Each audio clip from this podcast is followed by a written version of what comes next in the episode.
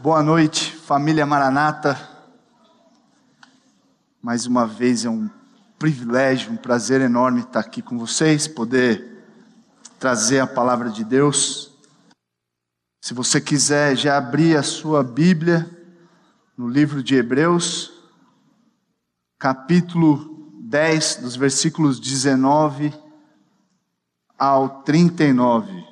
Eu fui desafiado com esse texto. Era um texto que eu ah, curtia muito. Quando eu lia, eu falava, puxa, esse texto é forte. Né? Ele tem coisas ricas aqui, né? exortações bem claras. Só que quando você lê de prima, ou uma ou duas vezes assim, medita e ora, você fala, pô, legal. Mas aí eu fui estudar a fundo, eu quase desisti. Mas eu já estava na metade do caminho, eu fiquei pensando, meu, se eu for pensar em outro texto, se eu for começar tudo de novo, eu não vou ter tempo. Ainda bem que tem o pastor Edson, o Sacha, eles vão ainda. Acho que você vai entrar no livro de Hebreus em algum momento, né? E aí, se ficar alguma coisa aí, ou tiver alguma correção, os mestres vão nos ajudar. Mas é um texto muito legal, né? E, e eu espero, pela graça, como eu disse, de Deus, poder ah, extrair algumas coisas importantes para a gente. No sentido da perseverança, né? Paulo, Paulo não, o autor eu, eu até falei, eu vou errar isso, porque tantos ah, estudiosos creem que, são, que é Paulo que escreveu, que eles vão falando Paulo, Paulo, Paulo, eu não tenho certeza. Eu não sei se é Paulo, então eu vou chamar de o autor. Se eu falar Paulo é porque eu li tanto isso e, e eu me confundo. Mas o autor de Hebreus, ele deixa muito claro, né, ah, algo dos capítulos 1 ao 9 a superioridade de Cristo Jesus, a superioridade do sacrifício de Cristo, a superioridade de Cristo sobre Moisés, sobre os anjos, sobre Arão e toda a sua linhagem. Ele faz um, um, uma lógica impecável, né, um, um tratado, né, ele mostra claramente como Cristo ele é superior sobre todo o sistema de sacrifício do Antigo Testamento. E ele encoraja os seus leitores a perseverarem como se fosse uma loucura, depois de eles conhecerem tudo no Evangelho, depois de eles terem entendido tudo, todas as bênçãos que nós temos em Cristo Jesus, é uma loucura você voltar para o judaísmo, voltar para o antigo sistema de sacrifício, um sistema que é incompleto. Então, Paulo ele está exortando os irmãos ali, os hebreus cristãos, a perseverarem nesse novo caminho, né? nesse novo caminho que foi aberto pelo sacrifício supremo e suficiente e de uma vez por todas do nosso Senhor e Salvador Jesus Cristo. É tipo, é sério que entendendo, conhecendo tudo isso, vocês querem voltar atrás, vocês querem abandonar o que é real, o que é verdadeiro, o que tem significado por costumes e tradições, por algo que não vai te levar a lugar nenhum. E o autor está dizendo que isso é regredir na fé. E é muito triste como muitas pessoas no nosso meio já conheceram, já experimentaram, já tiveram essa revelação do Evangelho e eles abandonaram. Então, é real o risco de os hebreus voltarem às práticas do judaísmo. Por isso o autor, ele escreve essa carta. Ele encoraja os hebreus, permaneçam firmes. Ele sabia que existia um risco real. Eles poderiam perder os seus empregos. Se o seu patrão fosse um judeu, fatalmente você ia ser mandado embora. Eles poderiam ser abandonados pela sua comunidade, pela sua família. Né? Ameaças, até mesmo ameaça de morte. E eu pergunto para você, quais foram as pressões que você recebeu quando você se converteu. Principalmente você que se converteu mais tarde, com idade avançada, como eu, por exemplo. Quais foram as pressões que você recebeu? Cancelamento, com certeza. É interessante que Jesus, ele disse que ele não traria paz, mas espada nas famílias. Não sei se você lembra desse texto, onde ele fala isso. É interessante porque o propósito não era trazer espada, mas ele sabia que um crente, colocando a, fé genuína nele, um crente se convertendo de forma genuína, isso traria divisão. A conversão genuína muitas vezes racha relacionamentos. E aí então, a partir do capítulo 10, nós vemos a parte prática, a aplicação de tudo o que ele vem falando até aqui, desde que vocês foram impactados pelo Evangelho, desde que vocês conheceram esse novo caminho, desde que vocês creram nessa verdade, agora andem dessa forma. Então nós veremos a importância de perseverarmos juntos, os fundamentos dessa perseverança e suas responsabilidades, os perigos de não perseverar, e aí então o autor faz um encorajamento final para os seus leitores e para nós também. Essa é uma carta, pessoal, poderosa, muito poderosa. Vamos ler então Hebreus 10, 19 a 31. Portanto, irmãos, temos plena confiança para, confiança para entrar no Santo dos Santos pelo sangue de Jesus, por meio de um novo e vivo caminho que ele nos abriu por meio do véu. Isto é, do seu corpo. Temos, pois, um grande sacerdote sobre a casa de Deus.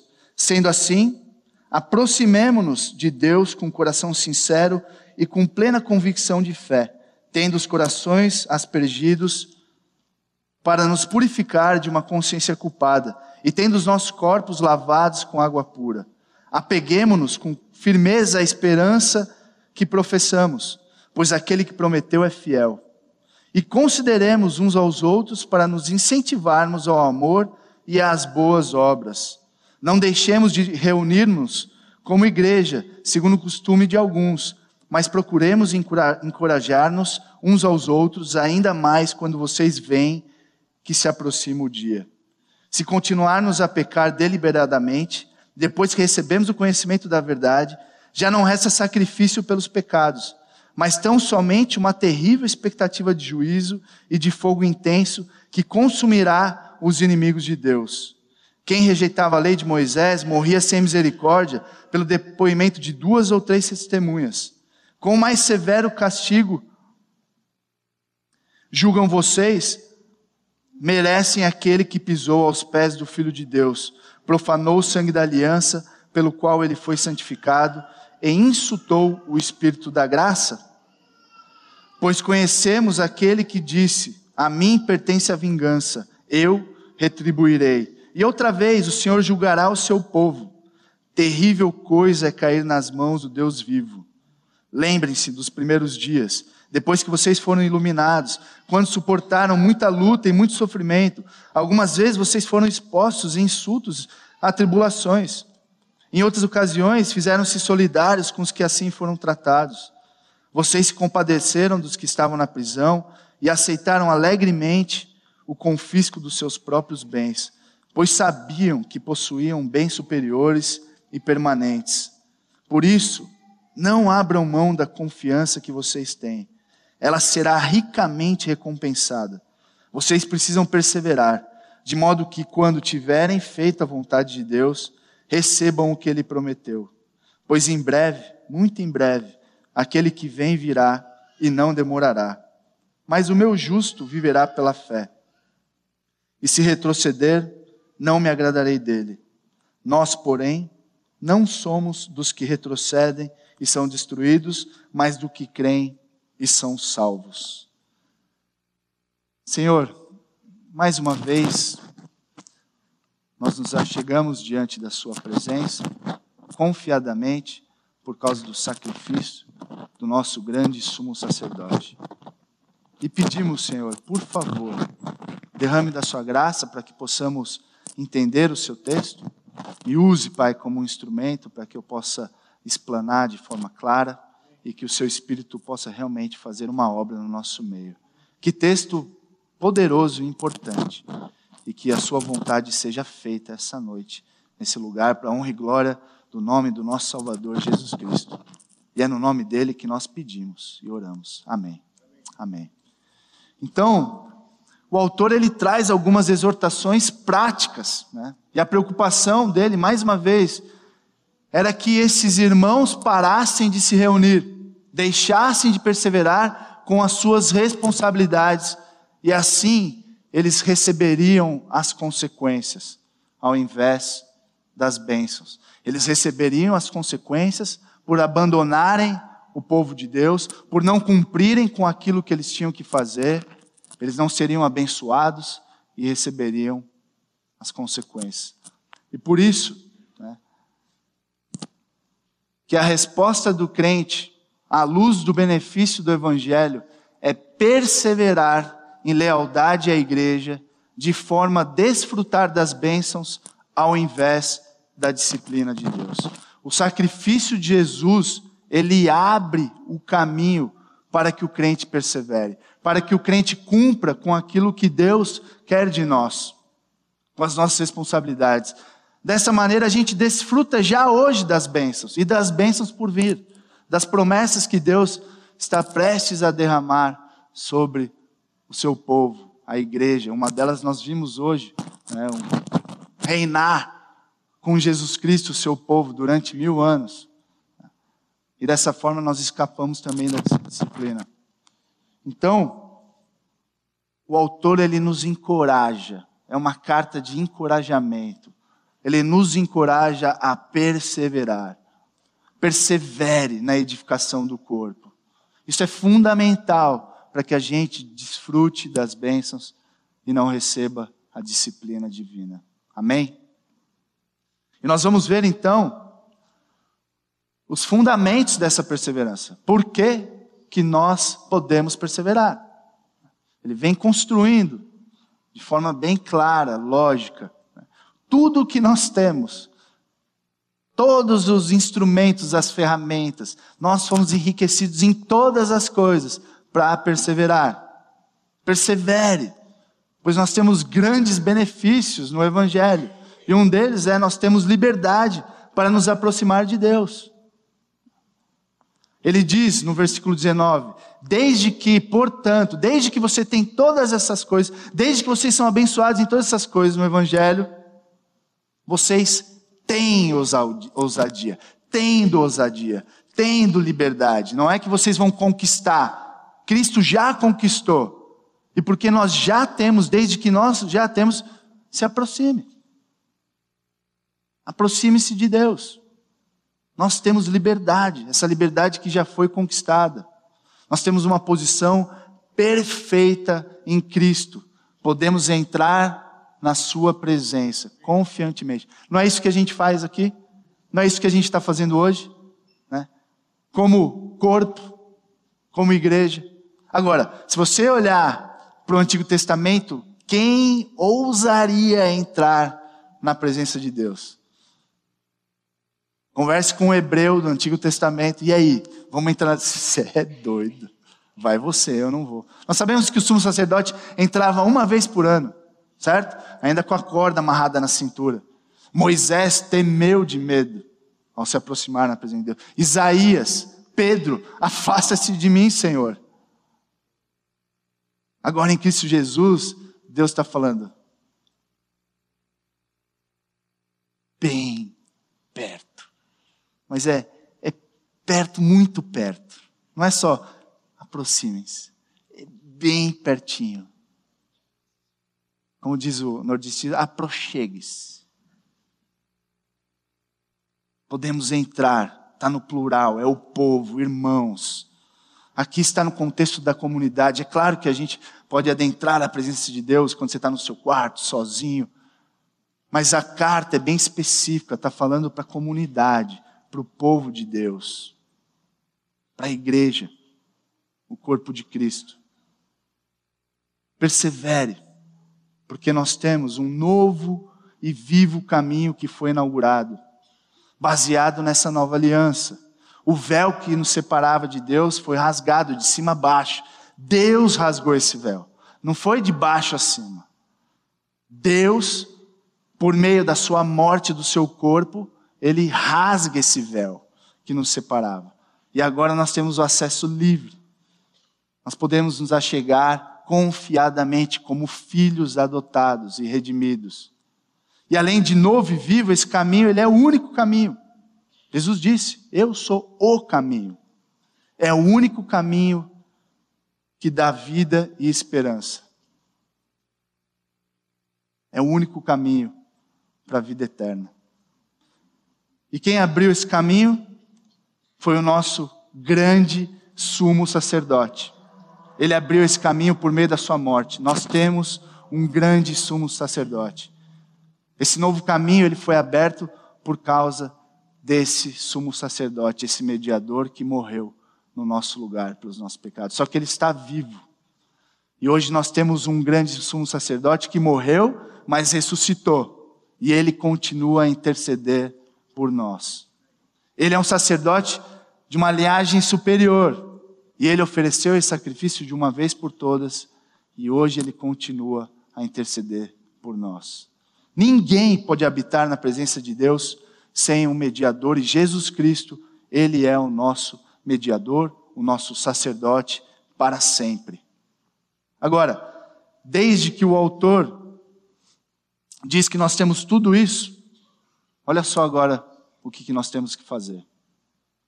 Ou seja, por conta do evangelho, desse sumo sacerdote que abriu esse novo caminho, que rasgou o véu, agora ele passa da doutrina para a prática. Desde que vocês têm todas essas bênçãos, agora escutem o que vocês devem fazer. O evangelho ele impacta a maneira como nós vivemos em comunidade.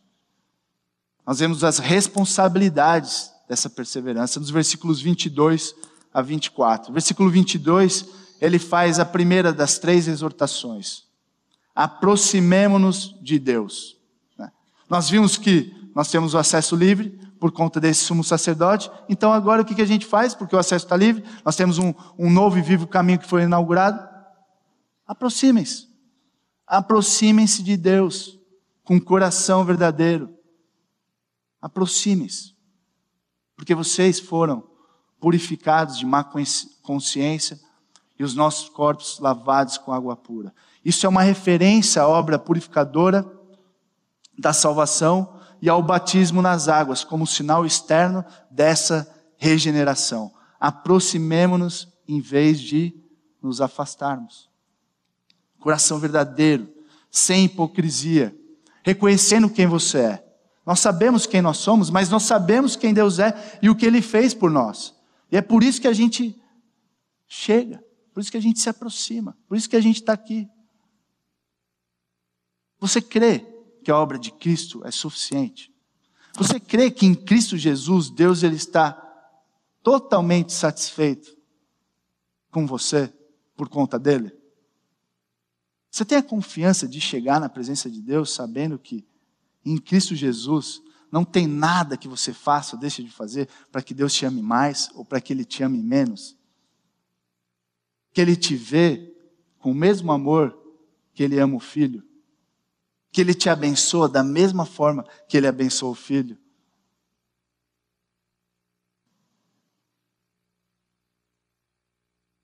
Certeza de fé. Você tem certeza. Convicção. Não é só entrar, pessoal. Lembra? É entrar e chegar perto. Podemos louvar, escutar a Sua palavra, com coração sincero e plena convicção de fé. Pois nós sabemos quem é o nosso Deus, nós conhecemos o Seu amor, a Sua justiça, a Sua misericórdia, a Sua graça que foi derramada sobre as nossas vidas. O nosso coração ele foi purificado e tem gente que chega aqui e tem dificuldade de louvar. Porque a pessoa ainda tem uma barreira, ela não consegue. Ela tá tem um bloqueio. Provavelmente por conta de pecados não confessados. Meu irmão, minha irmã, confesse. O que, que 1 João 9 diz? Ele é fiel e justo para nos perdoar de todos os pecados e de toda injustiça. Se arrependa, confesse. Você pode se achegar confiadamente por causa da obra de Jesus Cristo, do sacrifício dele na cruz. Amém? Guardem firme, essa é a segunda exortação, versículo 25. Guardem firmemente essa confissão da esperança. É a mesma palavra usada em 1 Timóteo 6, 12 e 13, para descrever a confissão de Timóteo, a confissão pública dele sobre Jesus Cristo. É a mesma palavra quando Jesus Cristo confessa quem ele é diante de Pilatos. É a mesma palavra que Paulo diz em Romanos 10, 9. Se, com, se crer com seu coração e confessar com a sua boca, será salvo. Confesse. Tem esperança. A esperança do crente ela é certa. Nós esperamos algo que irá acontecer. Vida eterna ao lado de Deus. E essa é a esperança que nos move, que nos faz perseverar, que nos une.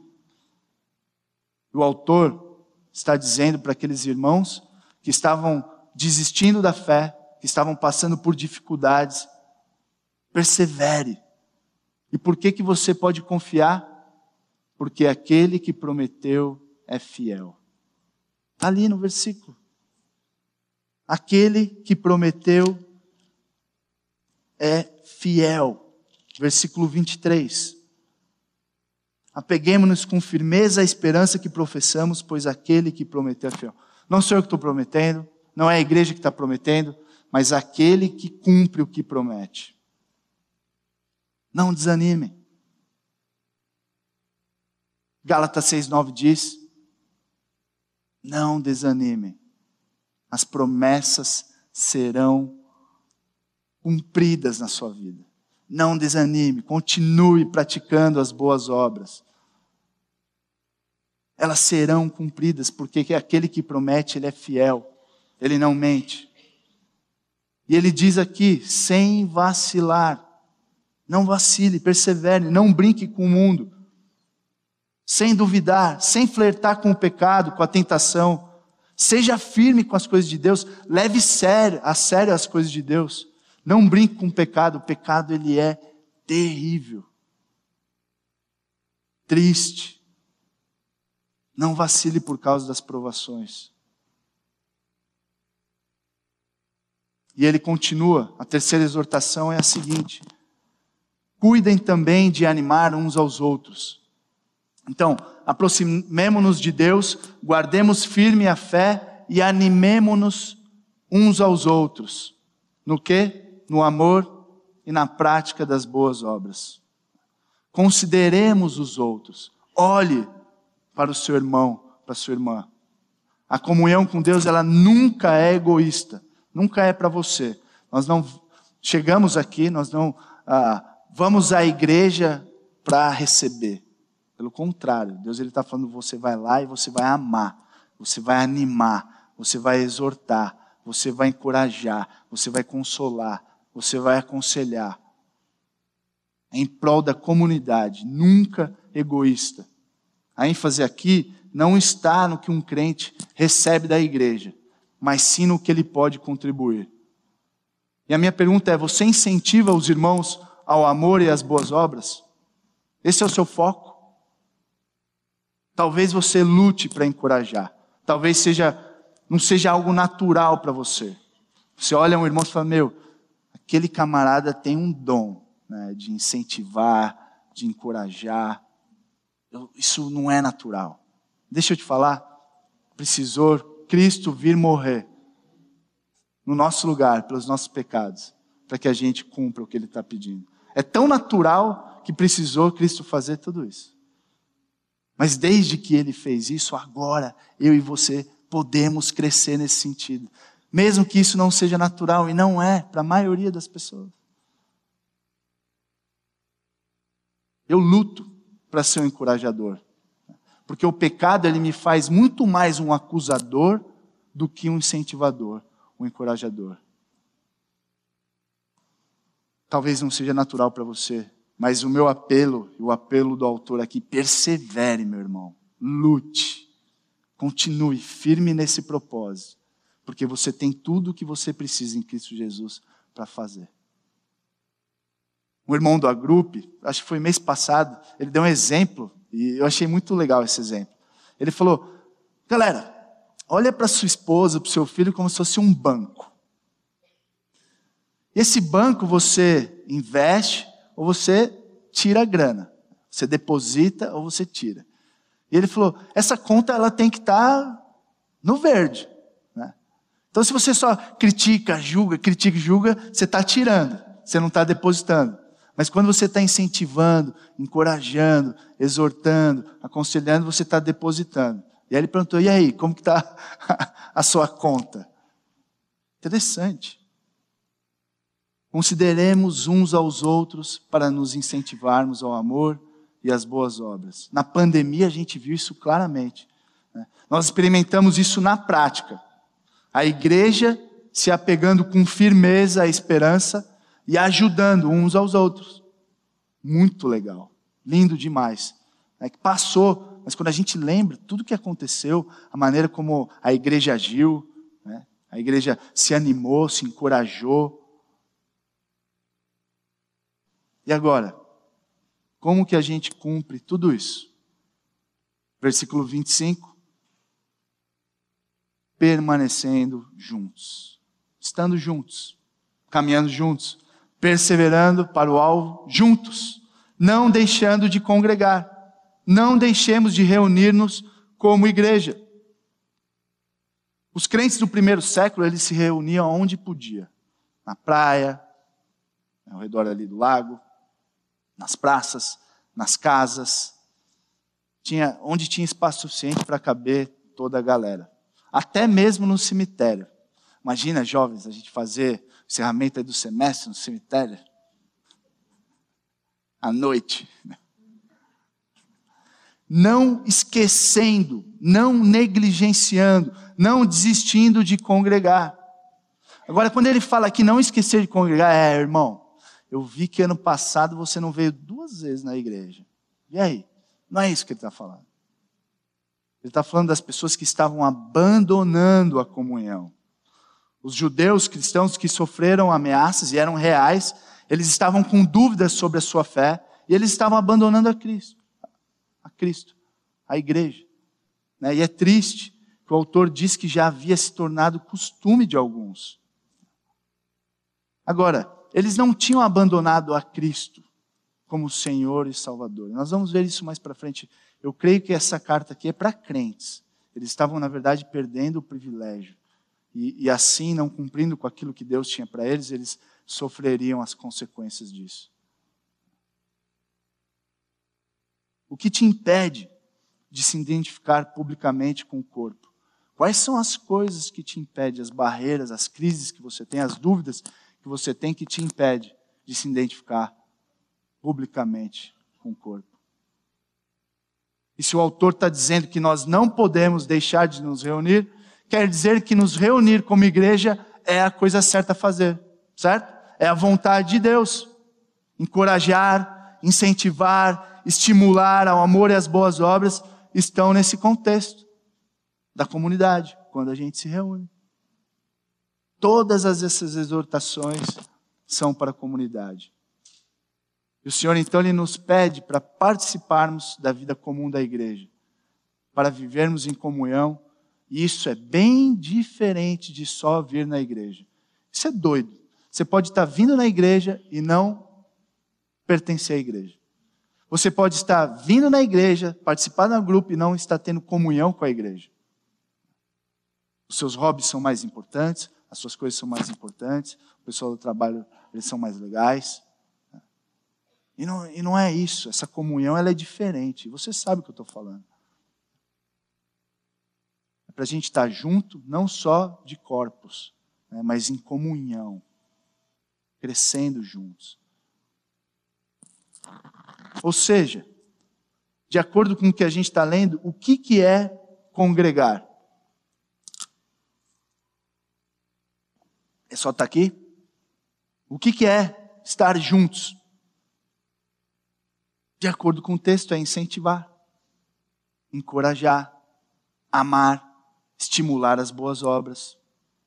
E é nessas reuniões que nós conseguimos fazer essas coisas, fazer tudo isso. Se você não está aqui, é impossível você cumprir com isso. Agora, se você não está aqui, se você está aqui e não está cumprido, você está no lugar certo. Mais uma vez, nós temos o Evangelho. Se aproxime de Deus, confesse, se arrependa, Coloque sua fé naquele que tem poder para trabalhar através da sua vida. Em Jesus há esperança. Persevere, meu irmão. Persevere, minha irmã. Muitas vezes o que as pessoas precisam é um encorajamento. E essa carta fica muito claro, né? A importância de encorajar uns aos outros. Encorajando uns aos outros. É muito importante. Quando você está mal, quando você está sofrendo, quando você caiu e você continua mal e você sabe que você está prestes a cair. Nada como um irmão e te dando a palavra certa, te encorajando, falando da palavra de Deus. E essa é uma das razões porque nós estamos aqui. Nós estamos encorajando uns aos outros a perseverar no Evangelho. E aqui nós temos essa oportunidade. Esse deveria ser um dos nossos pedidos antes de vir para cá. Senhor, quem é essa pessoa que eu vou encorajar? Senhor, me mostre quem é essa pessoa que está sofrendo, que está sozinha, que eu preciso incentivar, animar, considerar, encorajar. Quem é, Senhor? Ensine os seus filhos isso. Estudando essa semana. Por isso que é importantíssimo estudar a palavra de Deus. Eu fui desafiado pelo Senhor. Então eu fui trocar ideia ali com a minha filha. Filha, como que é lá na EBD? Tem alguma menina de canto, sozinha? Pô, encoraja ela, chama ela, anima. Como é importante a gente falar, ensinar os nossos filhos a fazerem isso. Ensine os seus filhos. É um privilégio poder encorajar as pessoas. E a palavra encorajar nesse texto é paracalontes, de paracaleu. É uma palavra composta. Para é ao lado e caleu é falar, chamar. Ou seja, nós estamos ao lado da pessoa falando. Falando o quê?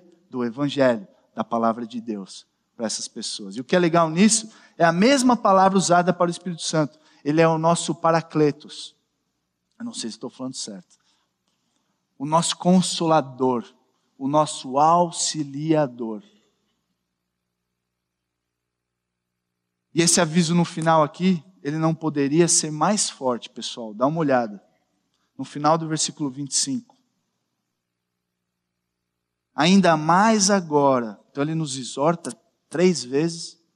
E ele diz: Ainda mais agora que vocês veem que o dia se aproxima. E nos meus estudos, né, na minha opinião, o que está em vista aqui com essa expressão o dia, é o dia em que Deus ele pesaria e ele destruiria, ele julgaria o seu povo, destruindo Jerusalém, no ano de 70 depois de Cristo. Na minha opinião, era esse dia que estava prestes a acontecer, provavelmente um ou dois anos depois da escrita dessa carta. Então eles são alertados de maneira urgente a não voltarem a se associar com uma geração que estava sob julgamento, porque o dia se aproximava.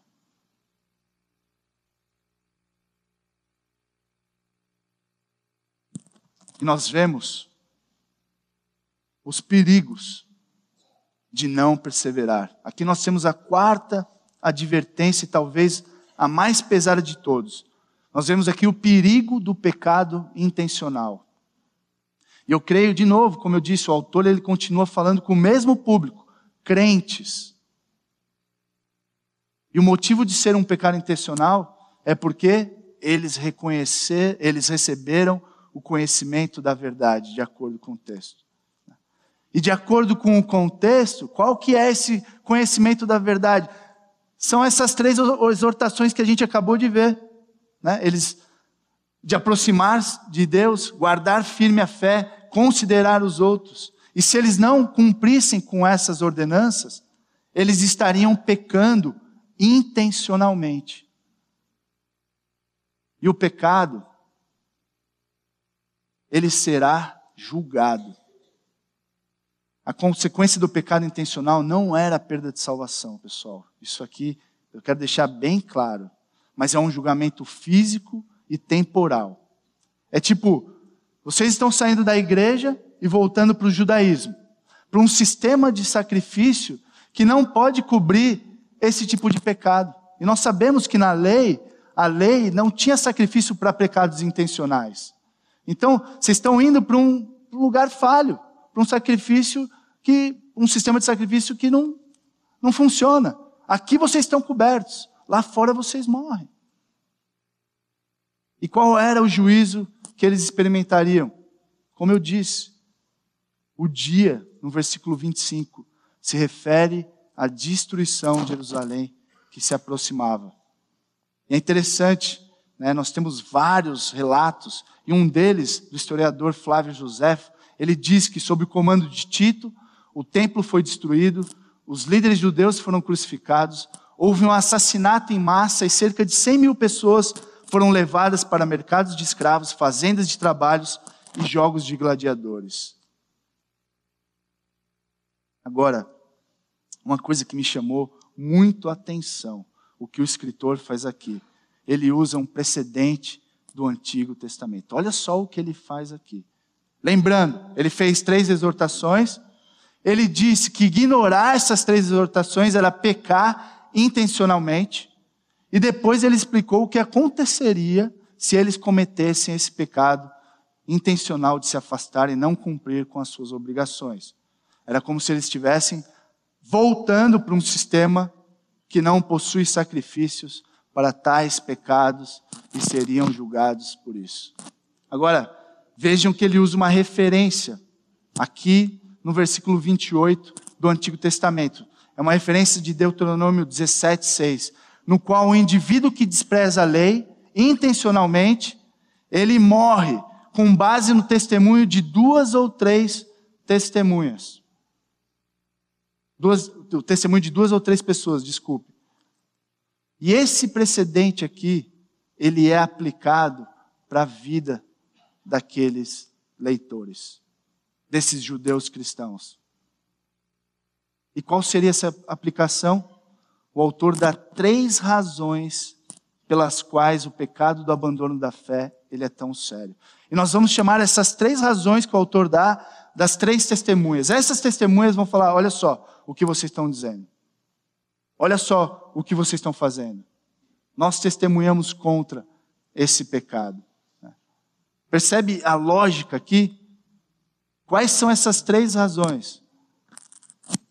Quais são essas três testemunhas contra aqueles que pecam intencionalmente? E a primeira testemunha número um vocês pisaram no Filho de Deus. Significa tratar com desprezo. Alguém deixar o cristianismo por qualquer motivo que seja, essa pessoa estaria mostrando desprezo pelo sacrifício do Filho de Deus. Segunda testemunha, vocês profanaram o sangue da aliança com o qual foram santificados. Ou seja, eles estão tratando o sangue de Jesus como um sangue comum, como de bodes, como de touros. E a terceira testemunha, vocês ofenderam o Espírito da graça. Se pecarmos intencionalmente, deliberadamente contra Deus, estaremos insultando a terceira pessoa da Trindade, que graciosamente nos regenerou, abrindo os nossos olhos para a beleza do Evangelho. E esses pecados eles são passíveis de disciplina. Pecado deliberado traz a disciplina de Deus. Versículo 30. Pois conhecemos aquele que disse: A mim pertence a vingança, eu retribuirei. E outra vez, o Senhor julgará o seu povo. Horrível coisa é cair nas mãos do Deus vivo. Isso aqui é apenas um eco do que ele disse lá no capítulo 3, versículos 12 a 14. Cuidado, irmãos, para que nenhum de vocês tenha coração perverso incrédulo, que se afaste do Deus vivo. Ao contrário, encorajem-se uns aos outros todos os dias durante o tempo que se chama hoje, de modo que nenhum de vocês seja endurecido pelo engano do pecado, pois passamos a ser participantes de Cristo, desde que de fato nos apeguemos até o fim a confiança que tivemos no princípio. É uma coisa terrível cair nas mãos do Senhor, tanto para o incrédulo quanto para o crente.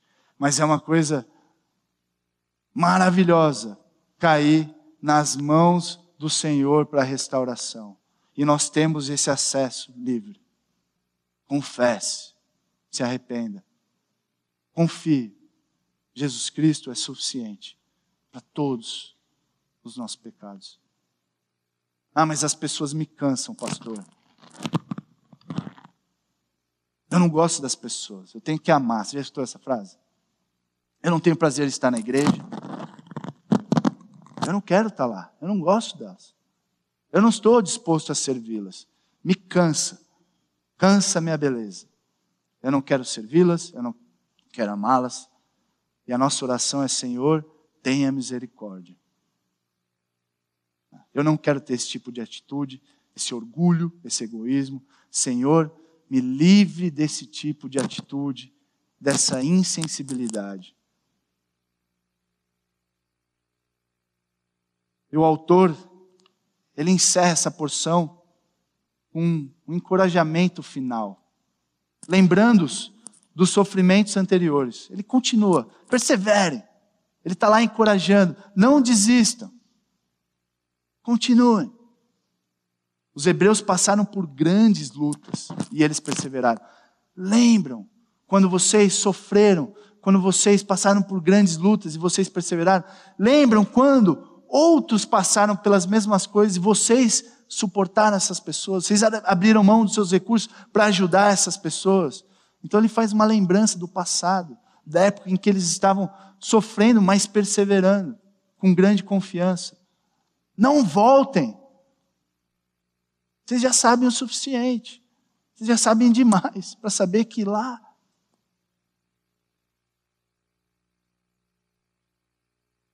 O autor disse que eles sabiam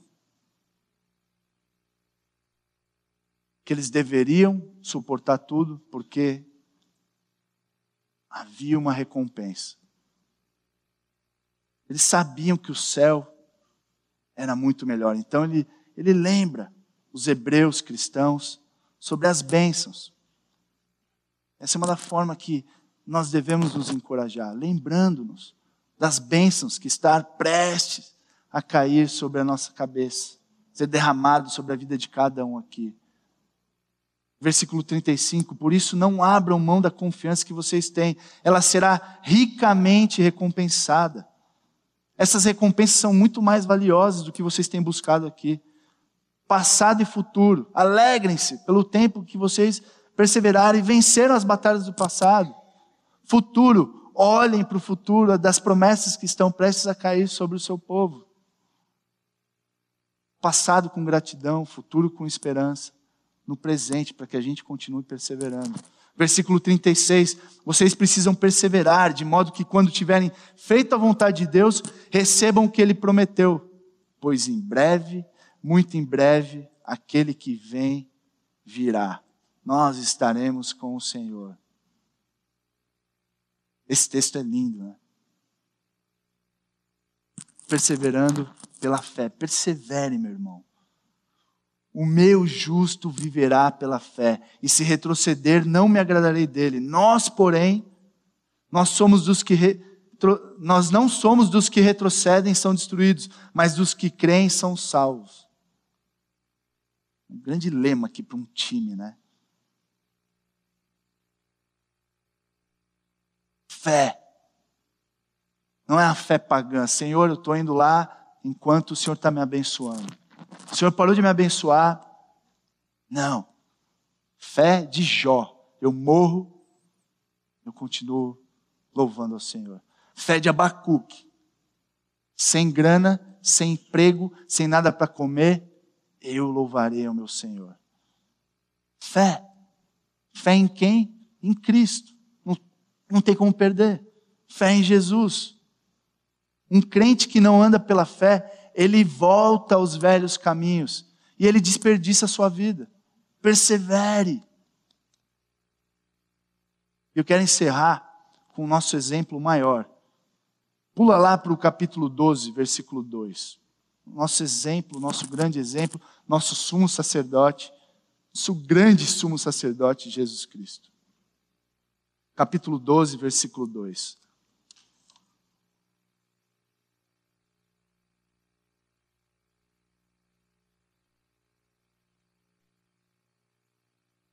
Tendo os nossos olhos fitos em Jesus, autor e consumador da nossa fé.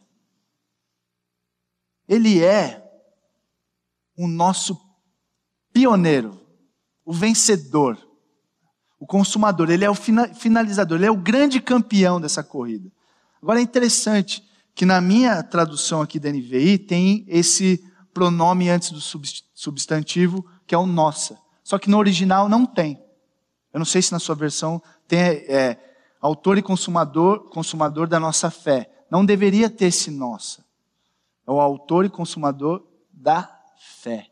Ou seja, não é algo que Cristo está fazendo por nós, mas Ele é o exemplo daquilo que Ele espera que nós façamos. É diferente. Mesmo que a gente sabe que Cristo Ele faz, mas o que, tá, o, o que o autor está nos mostrando aqui é que nós devemos olhar para aquele que ganhou a corrida, aquele que foi o pioneiro e o campeão da corrida. Olhem para o grande exemplo. É algo que está relacionado ao exemplo e não à minha fé. Né? Ele é o exemplo de alguém que perseverou. Ele é o campeão da fé, da perseverança. E aí ele continua o texto, né? E pela alegria que lhe fora proposta, suportou a cruz, desprezando a vergonha. Eu creio, nossa, eu lutei com esse texto aqui.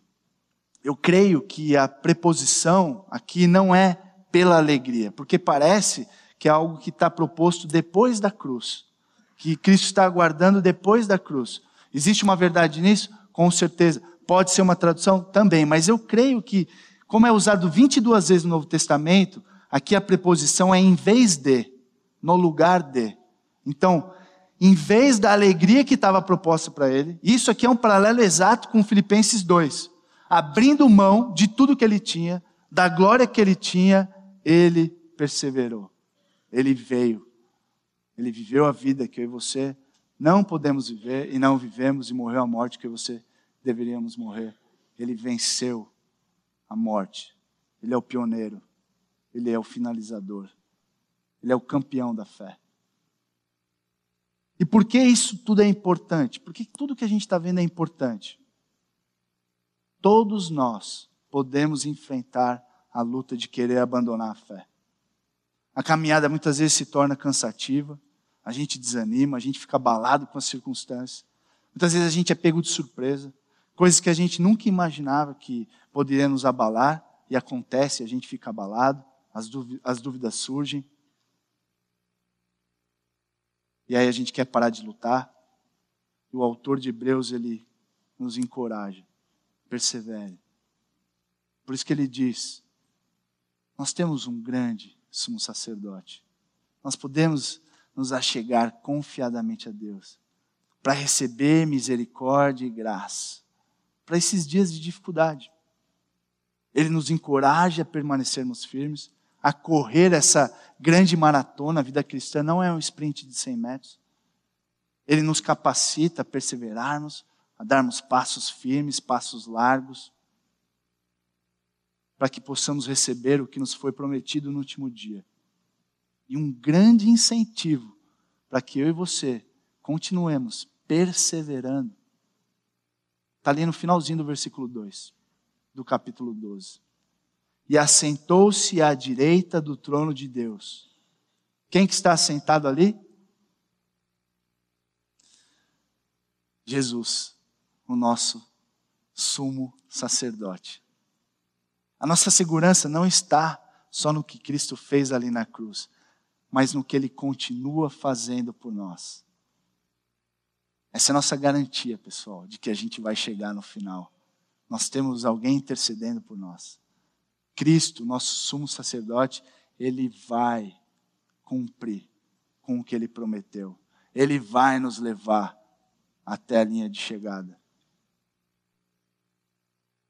Nossa salvação será completa. Isso está ligado à intercessão de Cristo e o seu sacerdócio eterno. Nós temos um sacerdote eterno a nosso favor. Podemos perseverar confiantes, porque o nosso sumo sacerdote intercede por nós. Amém? Algumas considerações. Por que é tão importante perseverarmos juntos? Pessoal, a gente vive num mundo extremamente negativo. Constantemente, o que as pessoas fazem nesse mundo é te colocar para baixo. Certo? crítica, competição, julgamento. É fácil se sentir derrotado nesse mundo. As pessoas querendo puxar o seu tapete, passar por cima de você. Você se sente rebaixado às vezes? Cancelado? Não é fácil querer desistir nesse mundão doido? Mas aí, a gente entra na casa do Senhor. A gente sabe que tem pessoas que nos amam, que oram por nós, que torcem por nós. E não é bom numa semana ruim, uma semana difícil, né, ver aquele irmão, aquela irmã com aquele sorriso, eu tenho orado por você. Cara, uma palavra de consolo, de encorajamento. Né. Como isso é importante no nosso meio. Meu, eu vejo as suas lutas, né? Pô, mas é muito legal que você estava caindo duas, três vezes. Olha só, esse mês você caiu uma. Aí, com a pedra. Semana retrasada, eu fui encorajado por um irmão. Eu fiquei surpresa. É fácil você receber sempre crítica, né? Aquela coisa do desempenho. É sempre as pessoas estão vendo o que você faz de errado, o que você deixou de fazer. Meu, aquele irmão veio num, no dia certo, na hora certa, ele nem imagina. Mas ele falou, cara, eu vejo, né? O que, o, o que você tem feito. E não é para nossa glória. Vocês, vocês, vocês, entendem o que eu estou falando. Né? Mas como é bom né, você ter uma palavra de consolo, de alguém que te encoraja. Pô, isso aí, persevere. Né? Persevere no caminho do Senhor. Muito legal isso que tem acontecido. Encorajar uns aos outros é muito importante porque a gente pode fazer um excelente tra trabalho ao contrário. A gente, por causa do pecado, a gente, em vez de, ao invés de encorajar, a gente se destrói. Perfeccionismo, comparação, pode ficar demais de cansativo. Em Gálatas 5:26 a gente vê uma competição perigosa, motivada pelo orgulho, pelo, pela inveja. E o povo de Deus, ele deve ser conhecido por palavras de incentivo, de encorajamento. O Evangelho ele nos chama para esse tipo de vida, para esse estilo de vida. Você tem sido um encorajador?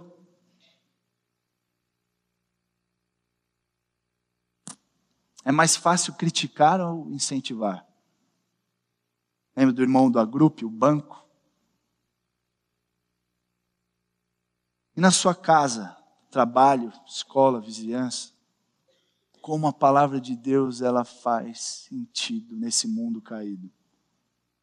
A gente tem tido o privilégio de poder pregar e de levar um, uma palavra de incentivo, de encorajamento para vários lugares. Né? Quarta-feira no Day Camp, depois da pregação, eu saí e eu fui para o final assim da, da sala, fui arrumar minhas coisas e veio uma menina, uma adolescente, a Pietra, chorando. Ela não conseguia falar porque ela estava emocionada. Ela falou: Tio, ontem eu estava conversando com a minha mãe que eu estava cansada, eu não aguentava mais. E tudo que você falou fez sentido.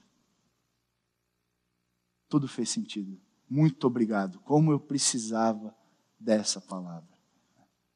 Mês passado, na escola onde a gente faz um trabalho também, isso acontece, né? Muitas vezes você pregar o evangelho, você não sabe o que a palavra está fazendo no coração das pessoas, mas ela tem poder. Poder. Né? E você olha uma adolescente, um jovem com o olho mareado, segurando para não chorar, e você está ali, Senhor, faça a obra. Né? Você continua pregando, falando, Senhor, o Senhor conhece esses corações. Faça a obra na vida dessas crianças. E aí tinha um menino que ele estava sofrendo bullying ali. Um chamava ele de feio. Mano, você é muito feio. Muito feio, feio, feio. Aí o outro virava, não, ele não é feio, ele é louco, louco, louco. Esse menino baixou a cabeça. E quando eu acabei de falar, eu sentei e eu comecei a chamar ele. E ele mandou o dedo do meio. E eu, cara, vem aqui, eu preciso falar com você. E ele, bravo, não quis vir. E aí o pessoal saiu, tocou o sino, eu arrumei minhas coisas, eu estou saindo, estou no corredor, tem um bebedouro e tem um menino sentado com a cabeça baixa. E eu fui lá falar com ele. Falei, cara, eu vi o que eles estavam falando. Você não é nada disso. Não creia no que eles estão falando, creia no que Deus fala, quem você é. E você é muito amado. E eu comecei a falar que ele tinha que se sentir amado, não pelo que as pessoas pensam sobre ele, mas aquilo que Deus pensa sobre ele. Deus te amou tanto que enviou o seu filho. E ele começou a parar de chorar, me olhar no olho. Eu levantei aquele menino, ele falou: Tio, obrigado. Obrigado. E quantas pessoas ao nosso lado precisam dessa palavra? Nós temos algo precioso em vasos de barro. E como que esse sofrimento vai acabar? O Evangelho, aos pés da cruz. O Evangelho que abriu o caminho. E por isso o escritor de Hebreus, ele nos exortou, baseando-se na obra do Evangelho. Mesmo que se importar com os outros não seja natural para você, o Evangelho pode mudar em você. Mesmo que os outros ao redor estão falando coisas terríveis, o Evangelho pode mudar essas pessoas também. E para encerrar, como você chega aqui na igreja? Carona, carro, não é isso? Como que você vem aqui para a igreja? Você crê que nós entramos na presença de Deus? Nós nos aproximamos dele juntos, como família, escutamos a sua palavra a gente tem um privilégio gigante de ter um lugar top, né? um lugar para as nossas crianças também poderem se achegar diante de Deus e receberem a palavra. Nós podemos cantar a palavra, ouvir a palavra, orar a palavra, todos juntos, aprendendo juntos. Que bênção gigante. Temos a palavra de Deus claramente exposta, né? o Evangelho de Deus claramente apresentado, e a presença de Deus claramente experimentado aqui. E é muito empolgante saber que Cristo habita em e no meio de nós. A gente esquece isso. Ele habita no meio do seu povo. Talvez tomar a ceia num domingo seja o momento mais empolgante da sua semana. Fala, meu, isso é doido, né? Não é a final da NBA, a final da Champions. E Deus ele nos surpreende com momentos como esse e que não tem como se cansar. Todos os domingos nós nos reunimos aqui com a nossa família, que Cristo redimiu. O que, que poderia ser mais top que isso? O que, que poderia ser mais top do que está aqui? Talvez é uma luta. Confesse, se arrependa. Nossos encontros devem ser empolgantes mas a gente quer fazer com que eles sejam empolgantes pelas razões certas. Amém? Estamos celebrando e lembrando o fato de que Jesus Cristo, o Filho de Deus, ele veio, ele viveu, ele se encarnou, ele recebeu a ira de Deus no nosso lugar, ele ressuscitou dos mortos e agora ele está reinando e intercedendo por nós até o dia que ele volta acaba com todo o mal e nós reinaremos com Ele por mil anos.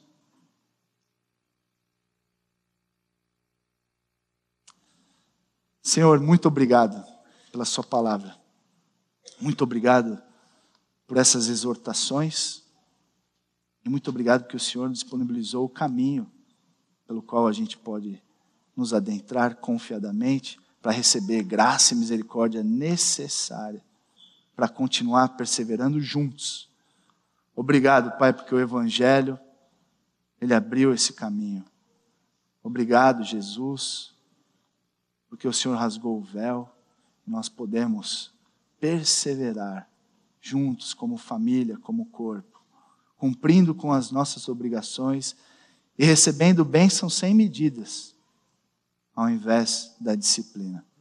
Senhor, tenha misericórdia daqueles que estão flertando com o mundo, com o pecado, que não estão cumprindo com as nossas obrigações, que eles possam entender a seriedade da Sua palavra, a seriedade de tudo isso aqui, o que o Senhor teve que fazer para que a gente pudesse estar aqui juntos, que haja arrependimento e confissão de pecados, para que a gente possa nos encorajar mutuamente e perseverar até que o Senhor volte. Obrigado por tudo, nós te louvamos, nós te agradecemos, no nome precioso do nosso Salvador Jesus Cristo. Amém.